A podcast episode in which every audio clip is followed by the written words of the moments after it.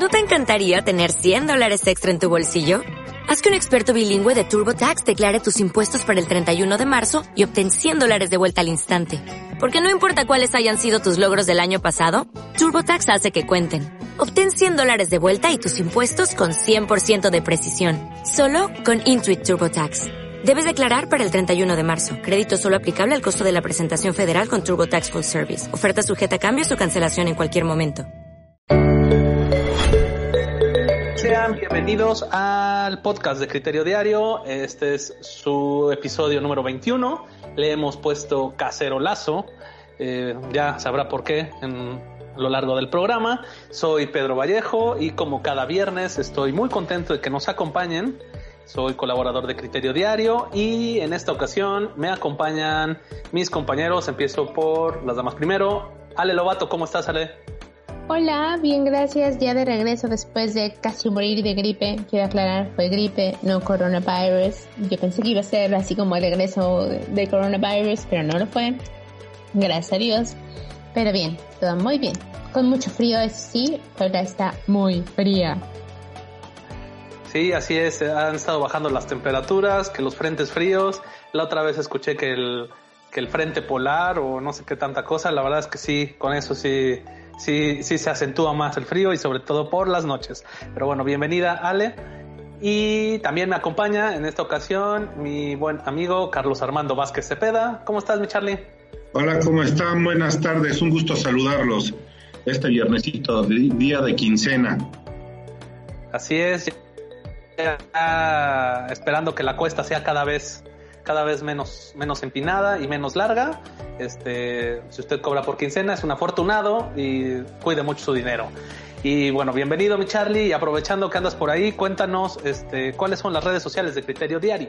Claro que sí. Eh, bueno, nos encuentran en Facebook como Criterio Diario, en Instagram eh, como Criterio-Diario, en Twitter igual, Criterio-Diario y en YouTube como Criterio Diario. Entonces no se pierdan porque ahí subimos todas las noticias del día a día, fotografías. Más adelantito ahora les compartirá todas las este, todas ah, las, secciones que tenemos dentro del portal para que pues las disfruten. Perfecto, así es, muchas gracias y vamos a comenzar el podcast este viernes 15 de enero y pues sean bienvenidos todos. Y vámonos directamente a las síntesis de los criterios de esta semana para que les demos una probadita de todo lo que hay eh, día a día con nuestros especialistas que nos comparten pues sus ideas. El día de hoy viernes, Luz Rosillo en su colaboración Entre líneas nos comparte Año Nuevo, Vida Nueva. En su primera colaboración del año en Criterio Diario, nuestra colaboradora Luz Rosillo hace una reflexión sobre el año que inicia, lo que nos ha dejado la pandemia, nuestro cambio de, realidad y sobre todo la esperanza. Pero también un llamado a que hoy, es, hoy más que nunca necesitamos gobiernos que estén a la altura de las circunstancias. Un gran reto para los partidos políticos en este año de elecciones intermedias. No se pierdan a Luz Rosillo con Año Nuevo, Vida Nueva en su sección Entre líneas. Y el día de hoy, viernes también, Marta Vargas, en Dejando el Duelo, nos comparte Dejando el Nido. Bueno, más, más que dejando el, dejando el Nido se llama El Nido Vacío, perdón. En su criterio de esta semana, Marta Vargas desarrolla el tema del llamado Nido Vacío, cuando los hijos se van. Ese sentimiento que los padres o alguno de ellos siente que hasta cierto punto es normal, pero muchas veces se cae en el error de priorizar a los hijos y descuidar todos los demás aspectos, la relación de pareja entre ellas, en algunos casos por mencionar alguno. En esta ocasión, Marta Vargas nos da una serie de consejos para hacerlo más llevadero. No se pierda dejando el duelo con el tema El nido vacío de Marta Vargas. Y este viernes también nos eh, compartió Ingo E. Kobe en El Holgorio del Ocio. Nadie merece ser olvidado. En esta ocasión Ingo nos comparte un poco sobre su interés por analizar este periodo de la vida que se llama adolescencia en el que descubrimos que nos, gusta, nos gusta y qué no nos gusta, pero también nos forja una personalidad que será determinante con los años, con todo esto con la ayuda de la novela Querido Evan Van Hensen, hoy será un gran día. Y te voy a decir por qué. Sin duda, muy recomendable el criterio de esta semana de Ingo Ecobe en el Holgorio del Ocio. Y bueno, pasando al día jueves, en Te lo cuento en concreto, nuestro especialista en arquitectura, Enrique Acuña, nos comparte Infonavid, amigo o enemigo. En su colaboración, Enrique Acuña nos responde una pregunta que a muchos a cierta edad, en algún momento de la vida, nos hemos hecho. ¿Vale la pena sacar un crédito de Infonavid o mejor buscar otras opciones? Muchas veces estas decisiones las hacemos sin analizarlo mucho. Esta pregunta nos la responde en esta ocasión Enrique Acuña. No deje de leerlo. Infonavid, amigo o enemigo en Te lo cuento en concreto. Y pasando el día miércoles en su patente de corso, Pablo Arechiga nos comparte lecciones que dejó y dejará la elección en Estados Unidos de América. En su criterio de esta semana, Pablo Arechiga profundiza sobre las lecciones de la elección presidencial en Estados Unidos. Polarización política e ideológica extrema, la colectividad como responsabilidad de los líderes sociales y políticos, reglas de la democracia y el papel de las redes sociales son algunos de los puntos en que nos comparte sus reflexiones. Sin duda muy recomendable la colaboración de Pablo Arechiga esta semana en Patente de Corso, lecciones que dejó y dejará la elección de Estados Unidos. Y también el mismo miércoles, eh, en Pensamientos Aislados, Aldo Obregón nos sigue compartiendo la Tara Maitreya. Si usted quiere saber más del origen de la atinadísima Tara Maitreya, colaboradora de Criterio Diario y responsable del horóscopo de cada semana en este diario online, no se puede perder a Aldo Obregón en sus pensamientos aislados. Y bueno, pues los eh, criterios del día martes y los del día lunes los comentaremos al final del podcast. Y bueno, vámonos a esta sección tan gustada que se llama Los criterios más leídos, esta vez del 4 al 8 de enero del 2021 con Carlos Vázquez. Y bueno, pues vamos a empezar con el número 3, ahora si no me equivoqué. Y cuéntanos, mi Charlie, vamos a empezar con el tercer lugar de los más leídos.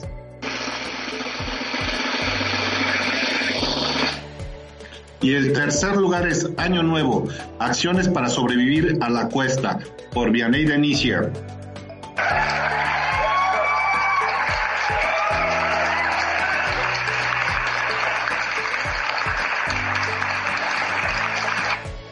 Así es, en el tercer lugar, en su sección Que el emprendedor lo sepa, Vianney Denicia nos compartió Año Nuevo, acciones para sobrevivir a la cuesta. Sin duda, un gran tema para el mundo emprendedor es cómo sobrevivir a la situación económica que nos aqueja y que esto no merme el emprendimiento que cada quien trae en su mente. Sin embargo, el primer obstáculo del año ya está a la vista, que es la cuesta de enero, y Vianney nos comparte una serie de consejos para poder sortearla y que esto no modifique nuestros planes. Recuerda que no siempre puedes estar motivado, por lo que la disciplina tiene que ser pilar en tus proyectos. No se pierdan, si no ha leído, a Vianney Denicia con Año Nuevo, acciones para sobrevivir a la cuesta. Muchas felicidades, Bian, y vamos, mi Charlie, con el número 2.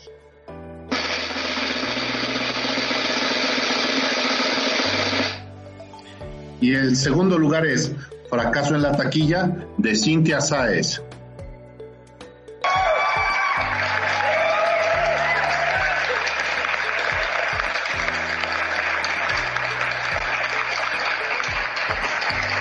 Así es, el segundo lugar de los más leídos de la semana pasada, en criterio pop, Cintia Sáez, fracaso en la taquilla.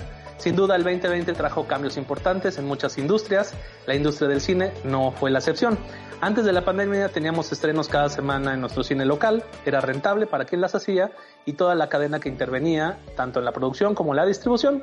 Durante la pandemia los estrenos que hubo por obvias razones recaudaron menos que en otros años, pero ¿realmente se puede considerar esto un fracaso?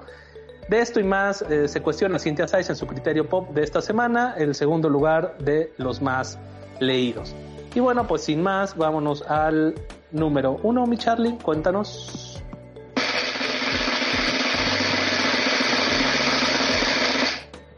Y el número uno es De nuevo al confinamiento por Marta Vargas.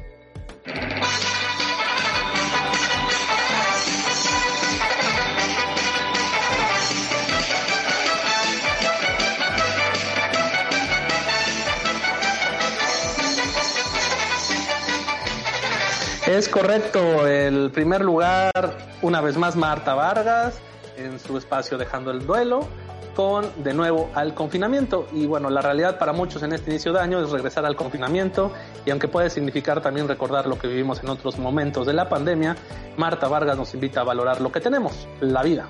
Sea cual sea nuestra realidad, siempre hay que encontrarle el lado positivo a las cosas y a las negativas saber sobrellevarlas, sobre todo para coexistir con los miembros de nuestra familia con los que compartimos el mismo techo.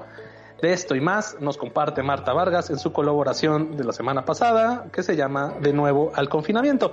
Si no la ha leído, los tres más leídos están en criteriodiario.com y bueno, muchas felicidades a Vianey Denicia, a Cintia Saiz y a Marta Vargas y a todos nuestros colaboradores que hacen criterios y que nos lo comparten cada semana, cada día, cada 15 días, dependiendo de su temporalidad. Sin ustedes no seríamos nada. Y bueno, vámonos con las secciones en redes de Criterio Diario con Ale Lobato. Cuéntanos, Ale. Claro que sí, como ya mencioné a Charlie, nos pueden encontrar en Facebook, Twitter, Instagram. Eh, pronto cuando el presidente tenga su, próxima red social también, ahí vamos a estar, no se preocupen. Que son Criterio Diario al Día, Criterio Diario Efemérides, Criterio Diario Fotos, con la que Charlie se va a volver santo la mañanera del día de hoy los siempre atinados horóscopos de la Tara Maitreya, la caricatura política e infografías de Edson Andrade. Los pueden encontrar en nuestra página principal y en todas nuestras redes sociales. Perfecto, Ale, muchas gracias y vámonos con lo que sigue. Y hemos llegado a la mejor reseña de Unidos por Tlaxcala. Cuéntanos, mi Charlie, ya regresaron de vacaciones. Este, Vianey, Fer y eh, Alejandro siguen en la playa de Cipolite o cómo está el asunto. Cuéntanos. Pues, ¿qué te cuento? Que seguimos, eh, seguimos de vacaciones, este, recargando pila aquí en la playa, estoy con ellos. no había quien les pusiera bronceador a las chicas, nada, no es cierto. ¿eh? Entonces, amablemente accedí. No, no es cierto. No, todavía estamos eh, en busca de, nuevos emprendedores y pues ya esperando que, que inicie el año con nuevos programas de Unidos por Tlaxcala. Ya les estaré avisando o haciendo la reseña en próximos programas. Espero que no tarden porque estamos ansiosos de verlos nuevamente. Saludos Vianey, saludos Fer y saludos Alex, que les extraña. Perfecto, y eh, bueno, pueden ustedes consultar los programas anteriores de Unidos por Tlaxcala en su canal de Facebook, que es Unidos por Tlaxcala, y también en el canal de Criterio Diario tenemos la reseña cuando, de cuando hay programa, la mejor reseña con Carlos Vázquez. No duden en visitarlo. Y bueno, entramos de lleno a las noticias y empezamos con la noticia global. Ale Lobato, cuéntanos qué nos vas a compartir el día de hoy. Pues como ustedes me hicieron favor de hablar la semana pasada de el pequeño detalle, el pequeño suceso que aconteció en el Capitolio de los Estados Unidos, hoy vamos a hablar de las consecuencias, que es la impugnación de Trump. Se enfrenta por segunda ocasión a un juicio político por parte del Senado.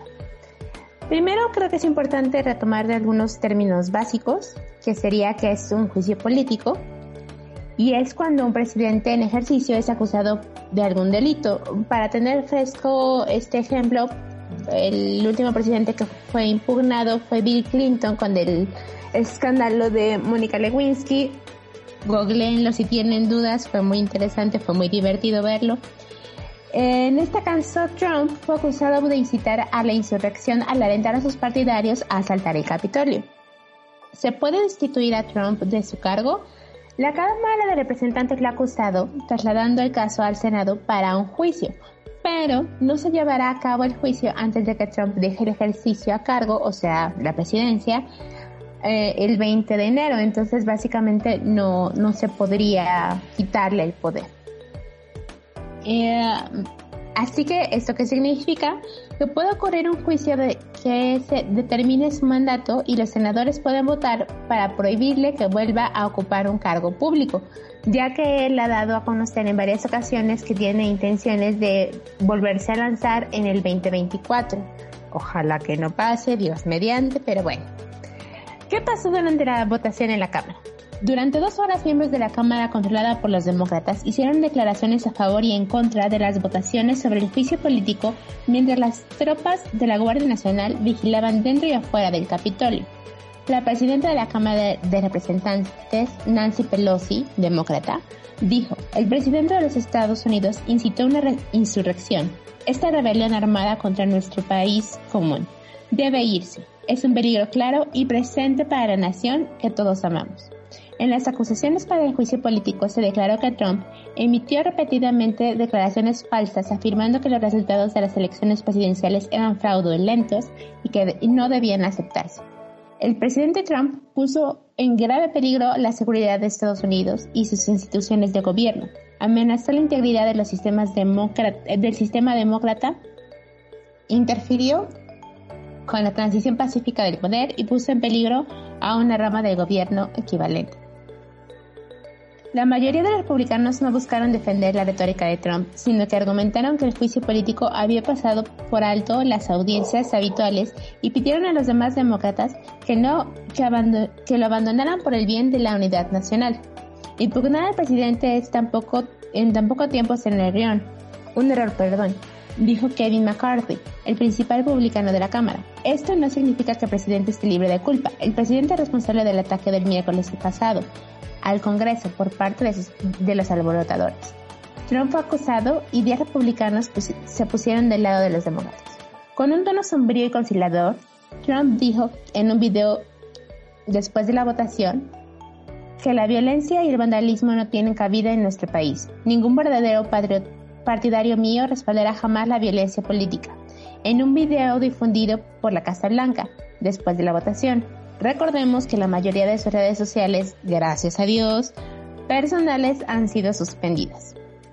Pidió a sus seguidores que, que permanezcan en paz sin mencionar su juicio político. Donald Trump enfrentará entonces un juicio en el Senado luego de convertirse en el primer presidente de Estados Unidos en ser acusado de mala conducta en el cargo por segunda vez. El juicio se llevará a cabo después de que el presidente deje el cargo el próximo miércoles. Si Trump es condenado, los senadores también podrán votar para prohibirle que vuelva a ocupar un, cargo público. Biden dijo que espera que los senadores no descuiden por este tema otros asuntos urgentes de esta nación, como aprobar a los nominados a su gabinete, la cura para el coronavirus y el Programa Nacional de Vacunación. El FBI advirtió que de posibles protestas armadas planeadas en Washington, D.C. y en las 50 capitales de los Estados Unidos, de los, en los días previos a que Joe Biden asuma el poder como nuevo presidente de los Estados Unidos. Y pues bueno, como vimos, el señor Trump se rehúsa a aceptar que él alentó a, a la gente, pero si tuvieran la oportunidad de ver el discurso poco antes de que se se vieran las imágenes de, la toma del Capitolio, él les dijo con todas sus letras que no podían dejar que la democracia del país se perdiera, que tenían que luchar como si se les fuera la vida en ello, el alma en ello. Y, digo, yo no pude compartirles porque en verdad no tenía voz este, la semana pasada, pero cuando yo empecé a ver las imágenes, parecía una pequeña guerra civil dentro del Capitolio. Era en verdad alarmante. Como ya sabemos, hubo cinco muertes como consecuencia. Eh, y eso, y bueno, hasta ahorita creo que ya van cientos de detenidos. Eh, el hombre de los cuernos, vaya, o sea, va a ser una imagen que se va a quedar en la cabeza de muchos durante mucho tiempo. El que se llevó el podium de, de la senadora Pelosi también. Pero son gente que, la verdad, no, o sea, te las podrías encontrar en la calle de cualquier estado de Estados Unidos y decir, ah, sí, claro, un güey común y corriente.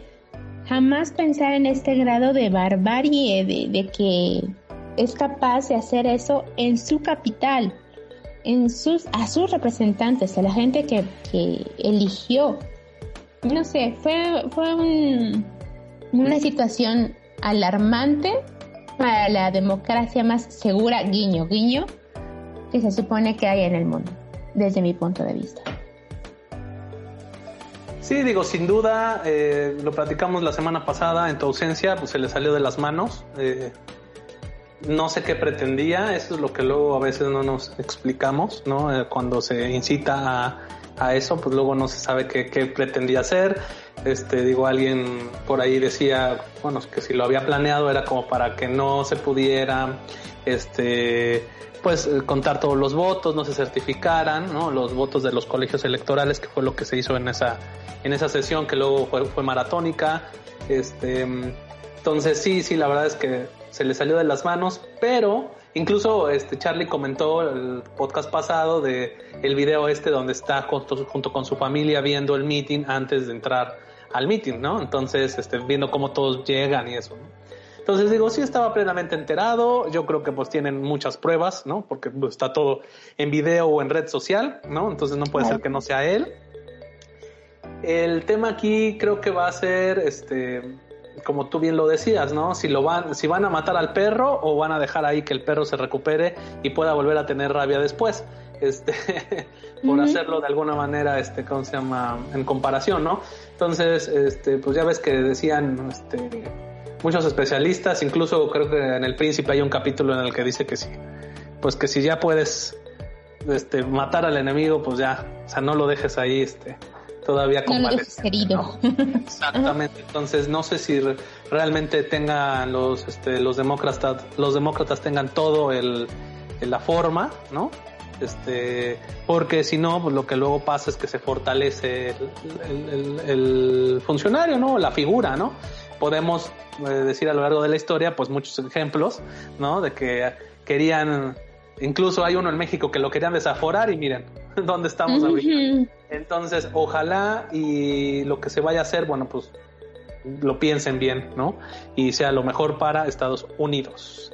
Y no sé tú cómo lo veas, mi Charlie, cuéntanos.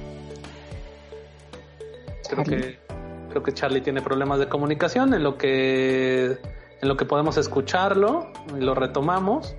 Este pues bueno, también podemos comentar que hubo a lo largo de la semana debates sobre lo que le hizo Facebook, Twitter y todas las redes sociales a, Donald Trump, ¿vale? No sé tú cómo lo veas. Se veía como un, o sea, muchos, inclusive nuestro presidente, lo ven como una censura, otros pues no lo ven, no lo ven así. Este, ¿tú qué opinas? Pues es que al final de cuentas creo que se tardaron de hecho en, cesar las cuentas. Desde el día de las elecciones, desde antes del, día de las elecciones, perdón, en noviembre del año pasado, él había dicho que eh, a través de todos sus, todas sus cuentas, que sería, es importante mencionarlo, la de Donald Trump, Real Donald Trump, que es la personal, y la de Protus, que es la del presidente, eh, de los Estados Unidos, bueno, los Estados Unidos de América, em, había dicho que si las elecciones no lo favorecían, eh, eran eh, elecciones falsas, que algo, habían, algo, algo le habían metido la mano. Y desde ese momento Twitter empezó a poner alertas de que eh, esos tweets eh, contenían tenían contenido que no había sido comprobado, que esta cuenta podía ser suspendida si se continuaba con esa actitud, etcétera, etcétera, pero no pasaban de una amenaza. Ya cuando se vio este tipo de acciones ya violentas, ya armadas, pues Mark Zuckerberg fue que dijo, sabes que no, ya, ya fue demasiado de, de, tu parte, fue demasiado escándalo, la verdad es que, que eh, en mis redes no. Y como tú bien lo mencionaste en el programa pasado, eh, ya tuve oportunidad de escucharlo, eh, pues él puede hacer con su empresa lo que quiera y cesar a quien quiera y poner los candados que quiera. Sí, pero al final de cuentas solo le está dando un poquito más de em, gasolina al fuego, creo yo, porque em, mucha gente, como tú bien dices, lo está tomando como un, ah, sí, este, lo están, lo están censurando porque él está diciendo la verdad, lo están censurando porque es un líder de opinión. Entonces, es un arma de doble filo, pero mientras tanto, al menos algunos de nosotros nos da cierta tranquilidad saber que al menos para el día de la toma, que es el próximo miércoles. 20 de enero. Es correcto, miércoles 20 de enero. El próximo miércoles, al menos no, no va a poder mandar de manera eh, en Facebook o en Twitter o en Instagram ningún tipo de exacto ningún tipo de petición de de solicitud de sublevación o de se, ha rumorado también de intento de asesinato contra el presidente electo, Joe Biden.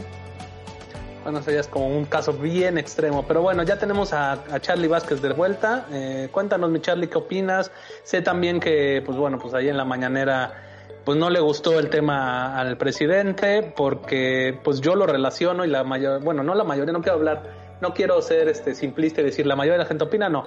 Creo que varios pensamos en que este pues en algún momento puede eso a él perjudicarle, ¿no? Y como que siento que por eso eh, está como que de defensor de la libertad y de la no censura y y bueno, todo eso, cuéntanos tu opinión y cuéntanos a, ver qué nos puedes contar de esas, de esas mañaneras tan, tan interesantes que tú cubres. Pues eh, gracias y una disculpa, pero tuve un problema aquí con el internet. Este, pues miren, ¿qué veo? Bueno, escuché un analista político, eh, se llama Javier Tello, eh, y estaba diciendo que a Trump, una ya va a acabar de, sí va a acabar el, el, su mandato como presidente, no va a ir a la toma de protesta, va a ir el, vicepresidente Mike Pence, creo que es, si no estoy mal me corrigen. Correcto. Pero lo que comentaba es que lo van a juzgar después de que termine la, su mandato como presidente. ¿Y qué beneficios, o, bueno, no beneficios, y qué causas le pueden traer a Donald Trump que no pueda ser electo nuevamente como presidente de los Estados Unidos? Entonces, pues yo creo que, como decías tú, que si no lo acabaron, si no lo aniquilaron al enemigo, este, yo creo que, bueno, por la coyuntura y por la situación de la pandemia, yo creo que se esperaron y al final yo creo que sí lo, lo, van a tratar de, pues no, no sé si es, la palabra correcta, de perjudicar para que no vuelva a asumir ningún cargo público en, Estados Unidos. Y ahora del tema del presidente, pues bueno, igual eh, lo, lo, defiende y pues dice que cuartan la libertad de expresión. De hecho, él puso de ejemplo lo de su mañanera, porque el, el presidente consejero del INE, Lorenzo Córdoba, dice que le pidió que cancelara las mañaneras durante los dos meses que son las elecciones. A lo cual eh, Lorenzo Córdoba dijo que pues no, no es cierto, o sea, no quiere que se suspendan, simplemente lo que no quiere es que se eh, si entendí bien que no se que no se atrocine, que no se que no se ¿Cómo se dice? Que no se, que no se transmitan en YouTube, exacto, que no se transmitan en su canal, o sea, que puede sacar desplegado, o sea, que, que, su actividad como tal la puede seguir, pero pues el señor dice que ya está de moda ahorita en todo el mundo coartar la libertad de expresión.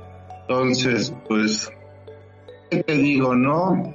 Hoy este, ofreció disculpas a Donald Trump por publicar el expediente. Es otro tema diferente, pero pues digo, hablando de, nuestro cabecita de algodón, eh, pidió disculpas al presidente Trump por hacer público el expediente de la del proceso de, que, que llevó el general Cienfuegos en Estados Unidos.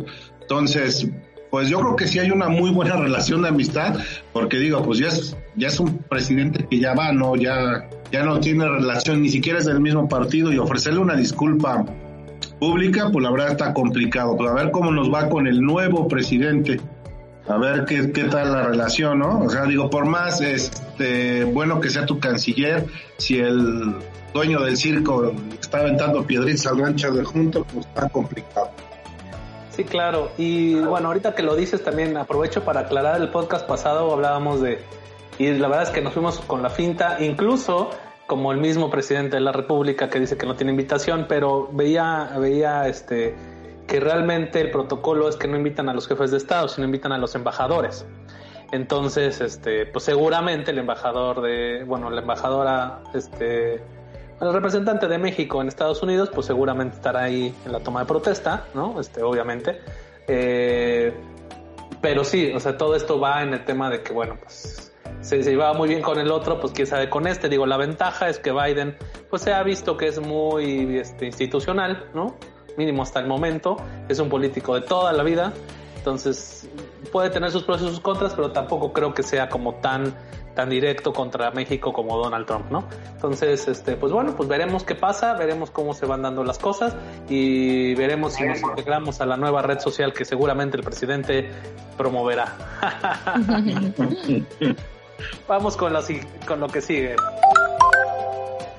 Y vámonos con la noticia nacional, Charlie. Cuéntanos lo que, bueno, ahorita, ahorita lo, lo, comentamos, pero yo no entiendo por qué primero sale una persona y luego sale otra persona. Para el tema de vacunas, parece que entre todos, o sea, le van a cargar una vacuna a cada miembro del gabinete o no sé cómo va a ser. Entonces, cuéntanos, Charlie.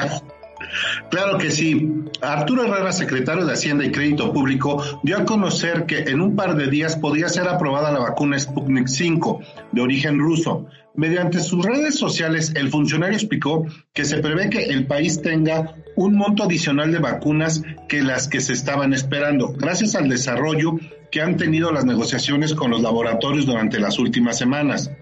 Dijo que fue por ello que Hugo López Gatel, subsecretario de, subsecretario de Prevención y Promoción de la Salud, realizó el viaje a Argentina, ya que se requería comprobar la efectividad de la vacuna Sputnik 5.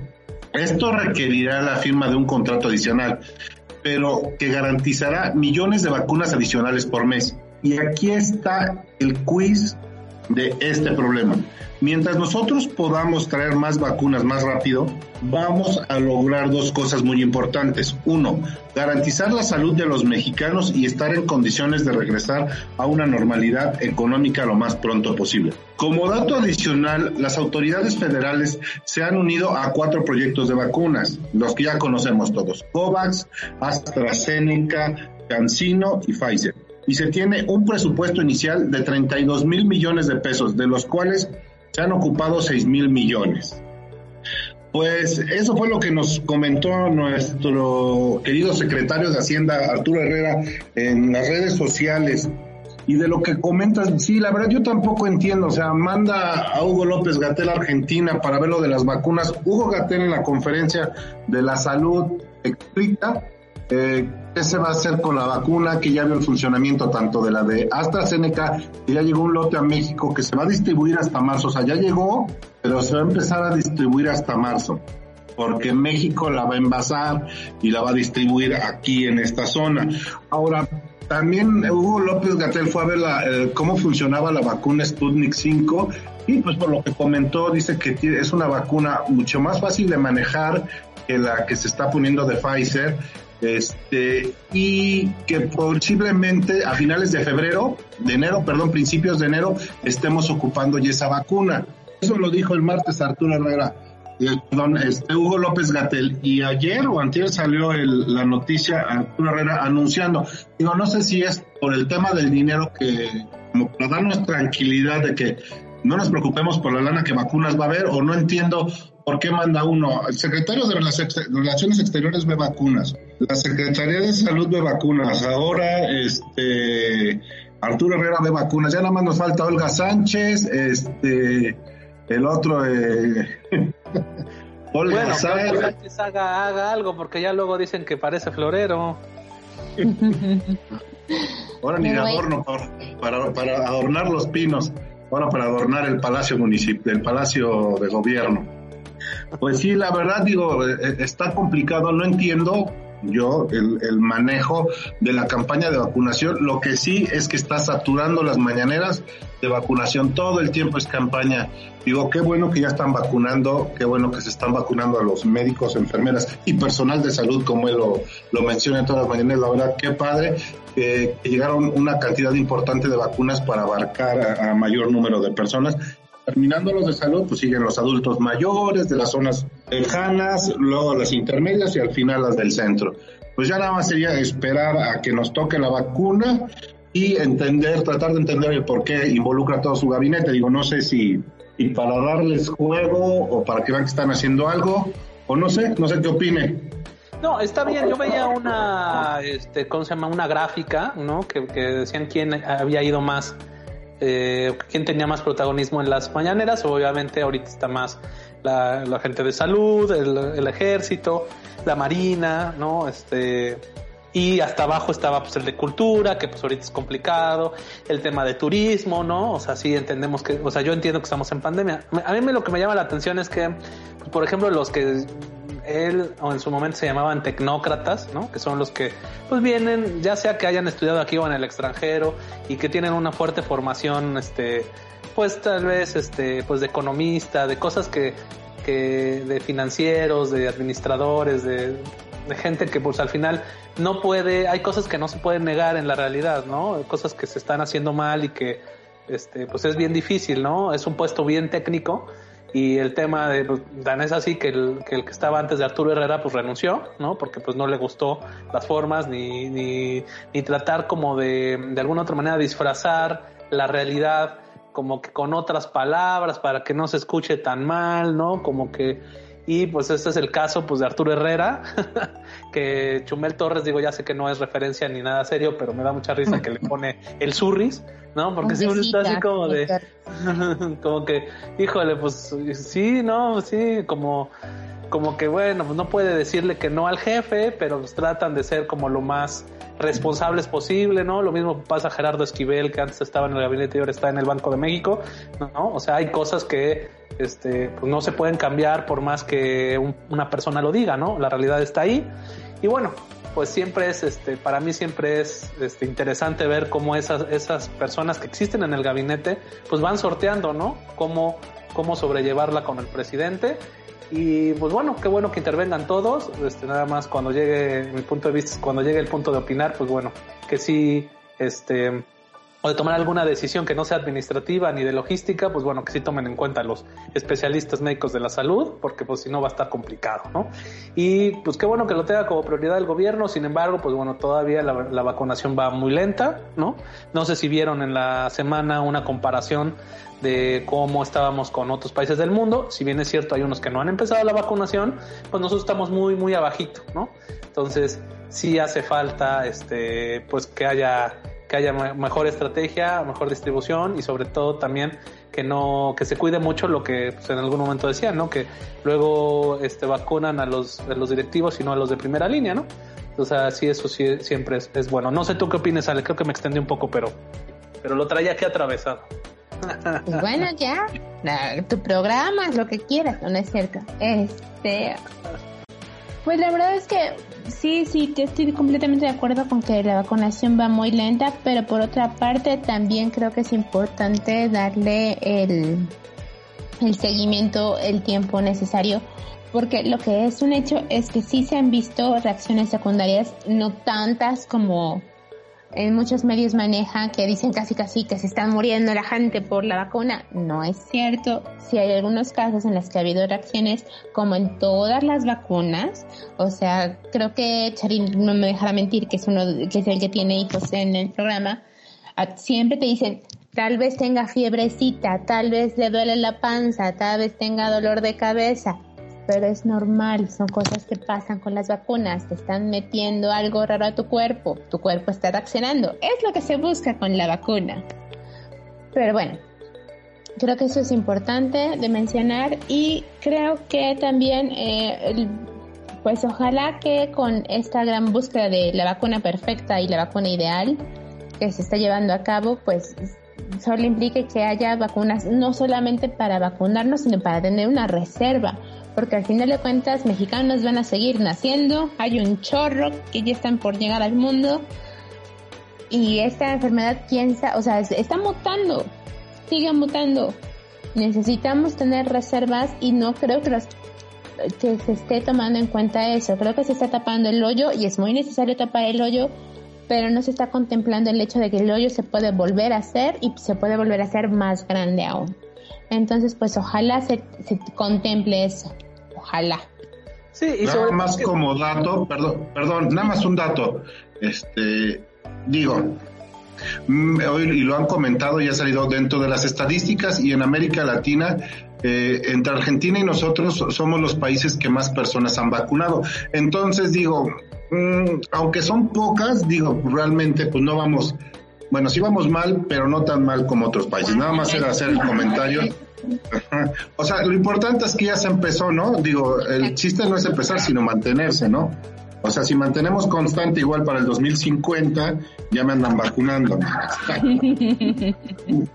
Sí, no, no, digo, al final, pues digo, todo lo que queremos es que se vacunen lo más rápido que se pueda, ¿no? Este, pues se supone que tienen ahí el dinero, se supone que también estamos tratando de que no sea un uso político, ¿no? Estamos tratando de que Inclusive aquí el gobernador de Puebla, bueno, pues lo, condenó, ¿no? Este, que no lo va a permitir, esperemos que así sea y que no sea vacuna por voto ni que sea preste a ninguna mala interpretación por los tiempos que vienen.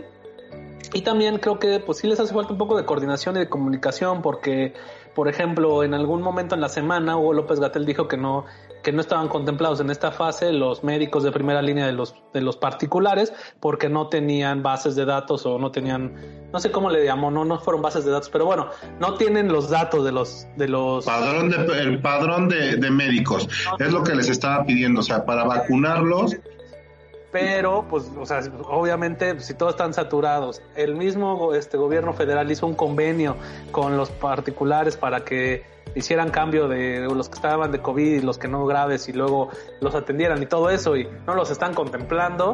Digo, ya ahorita dijeron que sí, el presidente dijo que sí se les va a hacer, que nada más que tengan el, los datos, ¿no? Las bases de datos de, las personas, de los médicos particulares, se les va a hacer está muy bien, pero ¿qué necesidad hay de hablar y de perder el tiempo en no es justo que a los médicos particulares no se les este, vacune, ¿no? Cuando creo que eso sí puede ser, digo, una llamadita, un mensajito, una carta de una paloma mensajera, no lo sé, de Hugo López Gatel al presidente informarle, sabe que no tenemos padrones, y no podemos avanzar en esto, ¿qué, va, qué instrucción nos da, no? Y, y pues ya dirá, pues entonces hagan los padrones. Y ya no tiene que salir a Gatel a decir, no se les va a vacunar porque no hay padrones. nada más se está haciendo padrones y una vez que estén los padrones se les vacunará. Y como eso, hay N temas en el gobierno federal que se podría uno ahorrar para que no estuvieran los dimes y los diretes. Pero bueno, pues vamos muy interesante. Gracias por la nota, mi Charlie. Gracias por el comentario, Ale. Y vamos a la siguiente nota. Y bueno, hemos llegado a la última nota del podcast de Criterio Diario, de, esta, de este episodio 21 ya. Y justamente lo llamamos cacerolazo porque, eh, bueno, pues en ausencia de Maru, de Maru Macías, que no nos acompaña, que siempre nos da la nota local, pues yo se las voy a compartir. Y pues bueno, restauranteros de Puebla protestan contra el decreto estatal que los obliga a, pues, suspender sus actividades. Trabajadores del sector restaurantero protestaron con cacerolas el mediodía del miércoles 13 de enero debido a que las ventas han bajado ante el decreto estatal, dado que solo se les permite el servicio para llevar. Restaurantes del centro histórico hicieron sonar sus cacerolas con la campaña Abrir o Morir, promovida por la Cámara Nacional de la Industria de Restaurantes y Alimentos Condimentados, la CANIRAC, con el, con el objetivo de que el gobierno del estado permita la reapertura total de los negocios. Aseguran que de seguir así, los comercios establecidos tendrán que cerrar por la crisis económica de manera definitiva, misma que ha dejado la emergencia sanitaria por COVID-19 en Puebla. Esperan que con estas acciones obtengan una respuesta favorable, ya que se han perdido más de 2.000 empleos solo en la entidad. Ante esta situación se han sumado diversos negocios ubicados en distintos puntos de la ciudad. A través de una rueda de prensa, presidentes de diversas cámaras dieron a conocer la petición de la campaña, además de solicitar la devolución del impuesto sobre la nómina, el impuesto sobre hospedaje y ajustar tarifas con agua de Puebla para apoyar la economía de las familias. Y bueno, pues les comento un poquito, eh, más adelante también lo voy a mencionar porque voy a hacerle promoción a mi criterio de esta semana, que justamente trata de esto, de abrir o morir, de los restaurantes. Y bueno, no solo son los restaurantes, también eh, en la semana tuvimos un cierre vial de los eh, dueños y trabajadores de gimnasios. Y bueno, pues como ese, pues hay muchos otros sectores, el sector hotelero, el sector, este, pues bueno, principalmente servicios, y bueno, digo, todavía se acostumbra y todavía hay gente que va a los baños públicos, este, todos los dueños de em, este, salones de fiestas y jardines, eh, todas esas cosas que bueno, pues obviamente pues pensamos que pueden ser un foco de infección. Sin embargo, pues también este, una de las cosas que dicen los em, empresarios y los integrantes de restaurantes vía la Canirac en Puebla principalmente es que no hay piso parejo que a ellos se les obliga a cerrar y que, por ejemplo, a los ambulantes, pues sí se les deja vender comida, incluso tener sillas en la vía pública, ¿no? Etcétera, etcétera. Eh, y bueno, pues en México también está en la Ciudad de México y el Estado de México que el, la suspensión de actividades esenciales fue antes que el de nosotros. En Puebla, pues han llegado ya un, después de la presión han llegado a un arreglo en el cual van a poder abrir solo en terrazas a partir del próximo lunes. Entonces, pues estamos esperando, seguramente algo pasará en el, en el Estado, ¿no? Seguramente estas cámaras empresariales hablarán con el gobierno del Estado y se llegará a algún, algún acuerdo, pero pues también es importante mencionar que, bueno, que no, que no ha cesado la pandemia, que no han bajado los contagios ni las muertes. De hecho, los últimos días han sido los peores tanto en el país como, como en Puebla, que está entre uno de los más, este, pues, con más infectados y con más muertos, ¿no? Entonces eso también hay que empezarlo a, dimensionar. No se puede cerrar la economía toda la vida, estoy de acuerdo, pero también estamos en un momento bien complicado. Entonces, pues bueno, ya los, los restauranteros decían, bueno, pues déjenos este, trabajar aunque sea en terrazas y ya que la, la gente eh, opine si es que decida si es que viene o no viene a consumirnos, ¿no? Que si aún así, pues bueno, abren y aún así no les consumen, pues bueno, pues eso también va a ser un gran tema, ¿no? Y bueno, ahorita la lucha nada más era, es eso, que haya piso parejo, que los dejen abrir, que les devuelvan algún tipo de incentivo fiscal, pero también algún otro tipo de apoyo, pues no ha habido, no ha habido tanto, este, ha sido muy poco, entonces también, pues hay que recordar que la gran mayoría de los empleos los dan no las empresas grandes, sino los micros, medianos y pequeños empresarios, y pues también este, les vendría bien algún tipo de apoyo. No sé ustedes cómo vean el, el, tema, tampoco se trata de, este, no estamos de acuerdo con algo, presionamos y nos lo cambian, porque pues si no también es un, este, pues una especie de, de anarquía, pero eh, lo que sí es cierto es que pues vienen muchas cosas este, ligadas y es un tema, en mi opinión, francamente complicado yo conozco mucha gente de la industria, tanto de, no solo los dueños, sino también conozco meseros, garroteros, ¿no? Y pues la verdad es que sí están, están en busca de otro trabajo y pues también no hay mucho que digamos, ¿no? Entonces, pues sí es, es francamente complicado. No sé tú cómo lo veas, Ale. Pues mira, la verdad es que creo que lo he dicho en varias ocasiones, yo estoy muy en contra del comercio informal porque creo que le hace daño a las empresas que como sea logran sacar sus gastos, su nómina, sus impuestos, sus pagos corrientes y vaya, estoy completamente de acuerdo con ellos en la protesta de que pise parejo, ¿no? Si ellos pueden seguir vendiendo, no sé, memelas, eh, si, sin ningún tipo de sana distancia, sin ningún tipo de prevención, sin ningún tipo de norma, porque yo restaurante que ya me adecué, que ya puse, que ya quité mesas, que ya quité personal, que ya hice todo este tipo de cosas, ¿por qué a mí me estás penalizando y a ellos no? No es justo. Pero, por otra parte, pues, como tú bien lo dices, la, la pandemia no está retrocediendo, al contrario, está avanzando y está avanzando con fuerza. Entonces, pues, sí, sí es de pensarse, sí es de tomarse muy en cuenta para, para volver a salir, pero eh, creo que es importante pensar en, como tú lo decías, en las personas que conocemos que tienen un negocio, que tienen un restaurancito, una fondita, y que pues de ahí salían los gastos para la escuela, para las, para las rentas, para todos los gastos corrientes de una familia, y que en los últimos ya, ¿cuántos van? ¿Ocho meses? no han podido tener un ingreso fijo, entonces vaya. Ojalá que se pueda, ojalá que sí se, se les dé cierto se les den ciertas concesiones, pero pues como tú dices, tampoco caen en anarquía de si no me gusta, me quejo, me quejo, me quejo y hasta que se me salga con la mía. Aunque el presidente nos dijo que al final nos enseñó que después de 18 años uno logra salirse con la suya. Sí, la verdad es que sí está, está, está complicado y bueno, también este, eh, yo siempre he dicho que los apoyos que han dado tanto el gobierno de Puebla, el municipio de Puebla y el gobierno federal han sido muy pocos. Sin embargo, también, este, ahorita revisando el Twitter de el gobierno de Puebla, en la mañanera del gobernador Barbosa, la Secretaría de Finanzas, pues anunció que con el objetivo de apoyar la recuperación del empleo y los sectores económicos con mayor prontitud, considerando los grupos más vulnerables de la sociedad, eh, reducción del 25% del impuesto causado a los contribuyentes que tengan hasta cuatro empleados. Todo esto supongo que es sobre la de nómina. Reducción del 100% del impuesto causado por las remuneraciones pagadas a personas con discapacidad. Reducción del 100% del impuesto causado por las remuneraciones pagadas a personas de la tercera edad. Reducción del 100% del impuesto causado por las remuneraciones pagadas a los trabajadores en su primer empleo.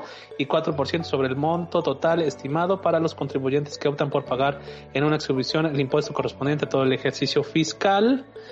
Este, y también tiene estímulos fiscales ante el nuevo brote de COVID para hoteles Impuesto sobre servicios de hospedaje se exime del pago del 100% de este impuesto que deben enterar a los contribuyentes durante el periodo comprendido entre los meses de enero a marzo de 2021. Y bueno, creo que son las principales medidas. La verdad, pues, bueno, poquito, ¿no? Pero pues ahí está. Seguramente a algunos les ha de, les ha de, servir como, como oxígeno puro y para otros pues será poquito oxígeno.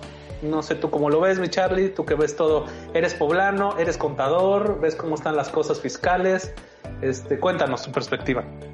En pocas palabras, la perfección. la, modestia. ah, y aparte modesto. Pues tomando un poco, bueno, tomando el, retomando el tema de los restaurantes, eh, hijo, la verdad, sí está complicado que permanezcan cerrados. Yo tengo un familiar que trabaja directamente en, el medio restaurantero, no, no es dueña, pero trabaja en un restaurante y la verdad, pues sí se la, sí, sí está complicado, ¿no? Sus ventas cayeron un 80%, según lo que me platica ella, no me consta, pero pues bueno, ella me, ella me comenta. Entonces, medidas como las que está tomando ahorita el gobierno del estado, digo, no creo que es, no es mucho, pero bueno, peor es nada, ¿no? O sea, al final de cuentas se ve la intención de ayudar a los, a los comercios chiquitos, como bien lo comentabas tú, al final de cuentas los micro, pequeñas y medianas empresas son las que generan la mayor parte de, los empleos en el país, ¿no? Entonces me hace una medida, digo, rascuachona, pero bueno, al final de cuentas pues tiene, tiene, tiene intención de ayudar, ¿no? O sea, hay el gobierno federal, digo, sinceramente, pues no ha hecho nada para ayudar a las empresas, al contrario, ¿no? Te mandan recordatorios de que no se te olvide tu pago de IMSS, no se te olvide tu pago de Seguro Social, de o sea, no te están dando alternativas, ¿no? Y bueno, y por lo menos en Puebla, no sé en otros estados, pues el gobernador está, está apoyando, ¿no? A, esas, a esas empresas. Con, con incentivos pequeños, ¿no? Pero bueno, al final de cuentas, peor es nada. Sí, sí, bueno, y aparte, pues bueno, desgraciadamente eh, el tema de...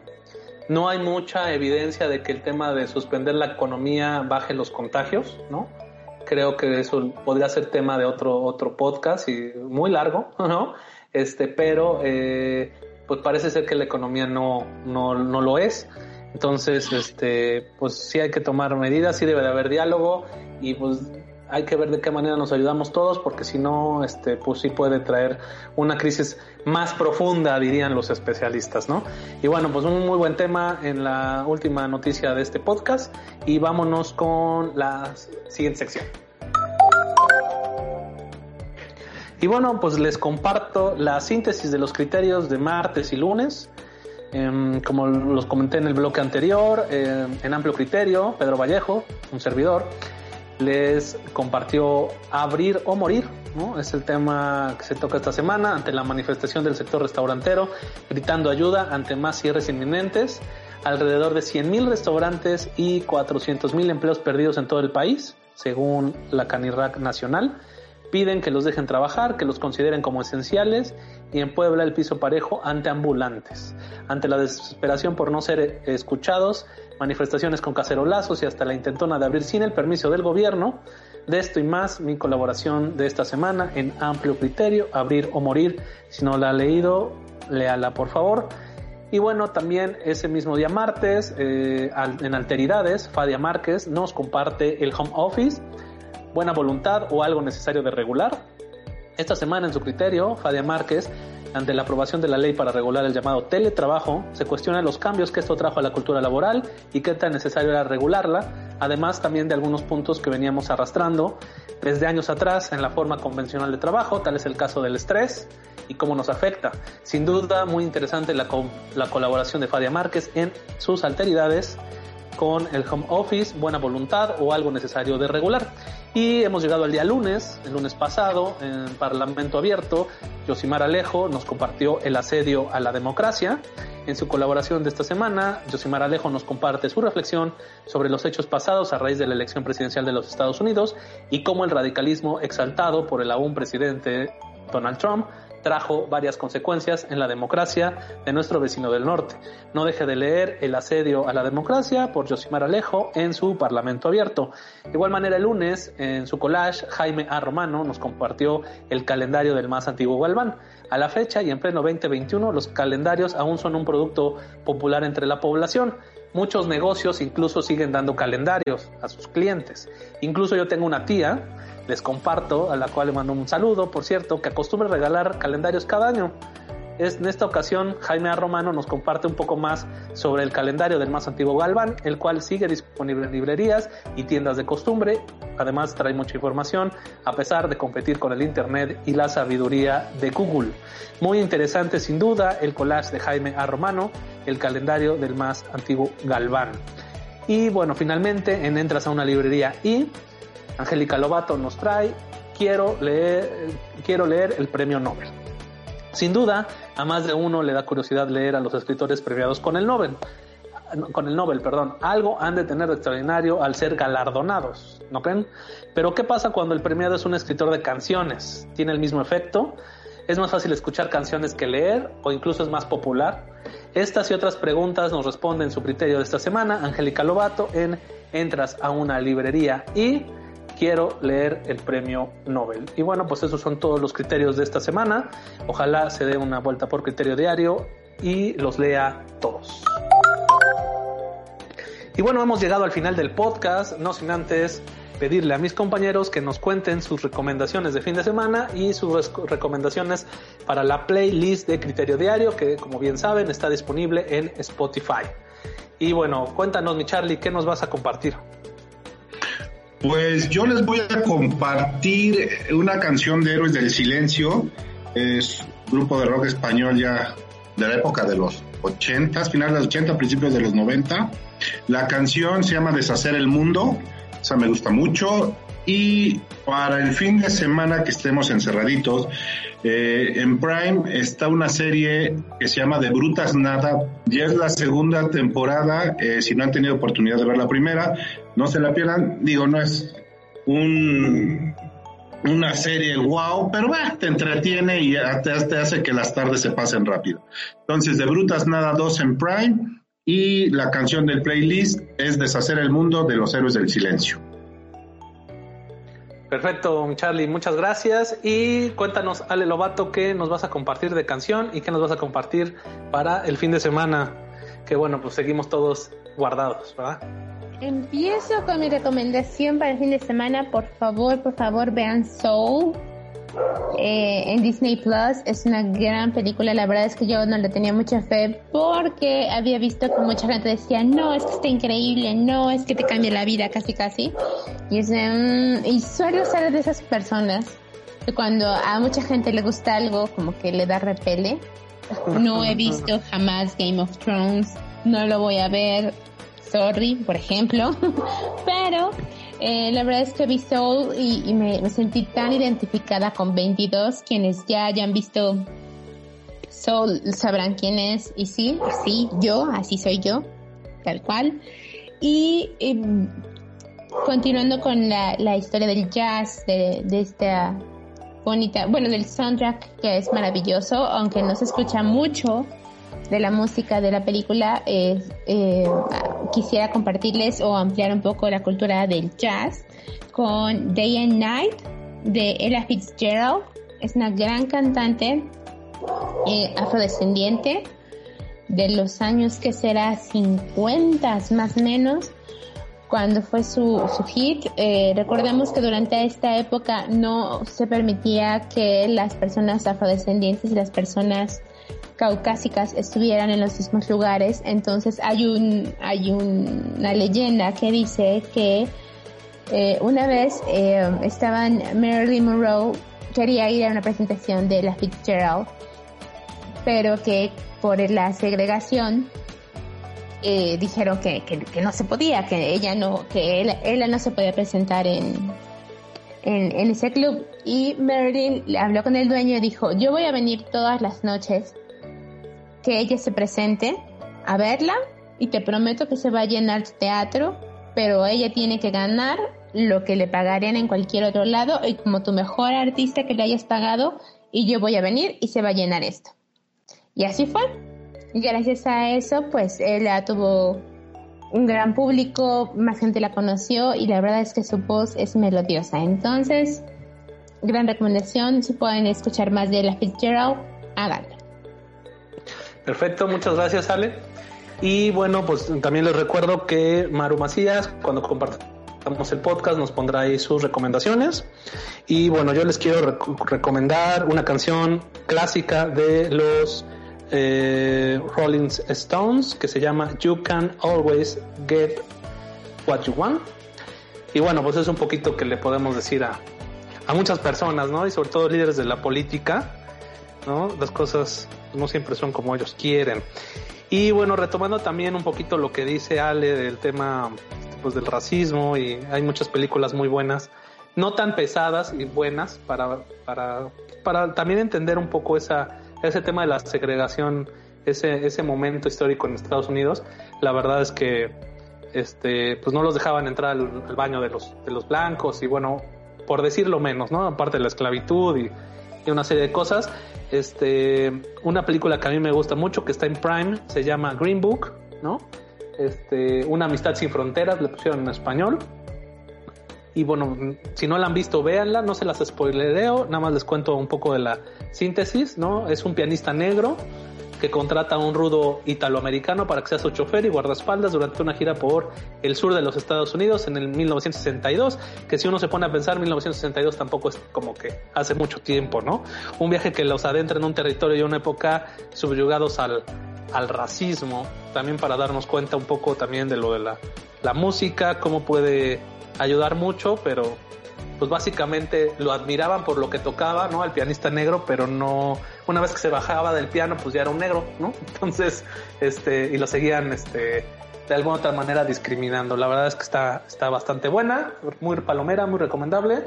Y eh, bueno, pues también si pueden consumir algún, algún restaurante, ¿no? El fin de semana, este, pues va a ayudar mucho, ¿no? Este, ya sea de cadena, ya sea local, ¿no? Digo, obviamente lo de cadena pues seguramente seguirá, pero este pues también es bueno ayudarles, ¿no? Este la persona que mencionaba Charlie de su de su cercano que trabaja en un en un restaurante, pues bueno, no es un restaurante este local, sino pues hay, es un, como una franquicia, pero aún así pues la afecta, ¿no? Este el que no haya gente, el que no haya propinas, ¿no? Todo eso pues es es complicado, ¿no? Entonces, si ustedes pueden yo sé que tal vez muchos, muchos he escuchado decir, no, pues es que no es el mismo precio, eh, no pueden dar el mismo precio si lo vas a llevar para llevar que si te lo comes ahí, ¿no? Entonces, por eso luego hay gente que le duele el codo, pero pues está en sus posibilidades ayudarlos, es, sobre todo es un, es un sector que está muy golpeado. Entonces, pues muchas gracias y nos vemos el próximo viernes en el podcast de Criterio Diario, esperando que ahora sí tengamos este equipo completo, pero mientras tanto, si no, los que estamos no somos muchos, pero somos somos machos. Ah, no, no, no, no. ¿Cómo es esa, ese dicho? Sí, no somos muchos, no pero somos machos, pero somos muchos. ah, eso. Bueno. Este... Ok, como ustedes quieran. Muchas gracias, mi Charlie. Hasta el siguiente viernes. Gracias, buena tarde. Y no se pierdan el partido América Monterrey. Mañana a las 6 de la tarde. Estamos tan cerca. Muchas gracias, América Monterrey. Y este, nos vemos, Ale Lobato, hasta el próximo viernes. Bye, por favor, cuídense, tomen muchas vitaminas. La gripe está con todo, aparte del coronavirus. Si salen, por favor, por favor, por favor, pónganse cubrebocas. Y si ven a alguien sin cubrebocas, ya sepenlo, ya, o sea, ya. Perfecto, pues hasta luego y muchas gracias por escuchar el episodio número 21, Cacerolazo, de Criterio Diario. Hasta luego. Bye bye. Bye.